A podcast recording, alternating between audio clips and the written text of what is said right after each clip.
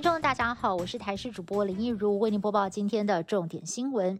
第六轮疫苗接种由国产高端疫苗首度上阵，今天上午十点钟开放预约。蔡总统也在脸书上秀出自己完成预约的画面，也有民众一大早就到药局登记，但是才刚刚登入系统就当掉，卡了超过十分钟才恢复正常。推测是这一波开放三十六岁以上的民众和第九类的族群，同时有太多人登录，才会让系统流量超载。而原本开放预约前高端疫苗通过封签的数量只有三十五点二万剂，但是能预约的对象却有六十十万人左右，让不少的民众忧心会打不到疫苗。没有想到今天指挥中心就宣布，高端又通过了二十六点二万剂，让疫苗的总数是增加到了六十一点四万剂。指挥官陈忠表示，接下来如果又有高端疫苗通过封签，不排除会扩大开放，希望第六轮能够让更多的。年轻人施打。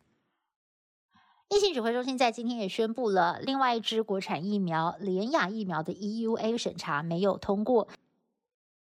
因为综合抗体效价未能达到专家定定的评估标准。对比 AZ 疫苗的综合抗体效价数值偏低，二十一名参与投票的专家当中，有十七个人不同意，其余四个人认为需要补件再审，最终决议不通过。而联雅也将在印度做第三期临床试验，但是外界很担心已经量产的疫苗是否要浪费了呢？指挥中心表示，假如经过三期临床试验能够证明疫苗的保护力，合约仍然有效，两百万剂疫苗未必会全数作废。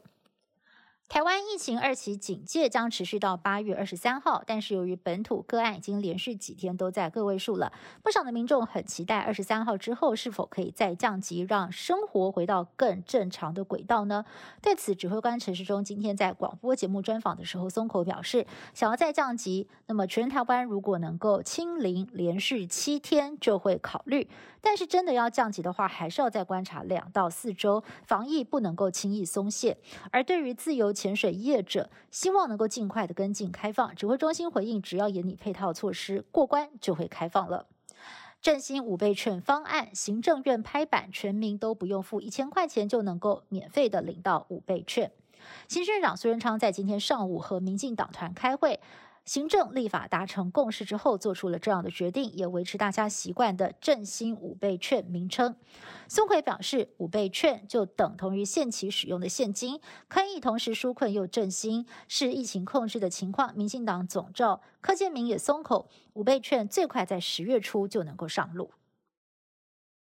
国内疫情趋缓，各地观光人潮逐渐回流，而其中夏季最热门的景点垦丁，上周末碰上了七夕情人节，出现了报复性的观光人潮。台阴线南下垦丁路段单日就超过了二点五万车次，达到疫情之后的新高。尽管沙滩开放，但是水域活动仍有限制，因此呢，在旅宿业方面，订房回升率数字依旧是不乐观。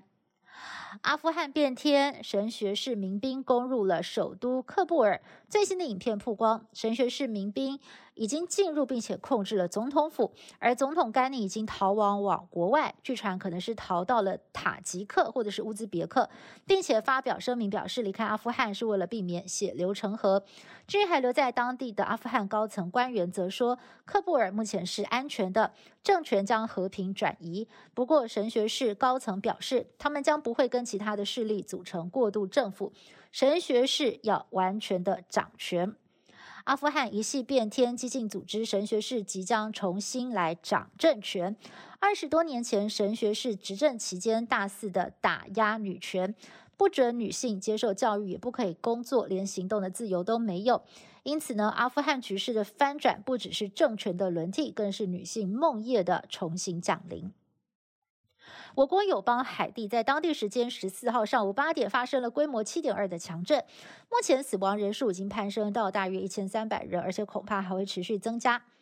海地政府虽然派出了救援团队，但是因为人手不足，无法展开大规模的救援行动。而国际间呢，也纷纷的伸出援手，出动救援人员，也捐赠物资支援海地。以上新闻是由台视新闻部制作，感谢您的收听。更多新闻内容，请您持续锁定台视各界新闻以及台视新闻 YouTube 频道。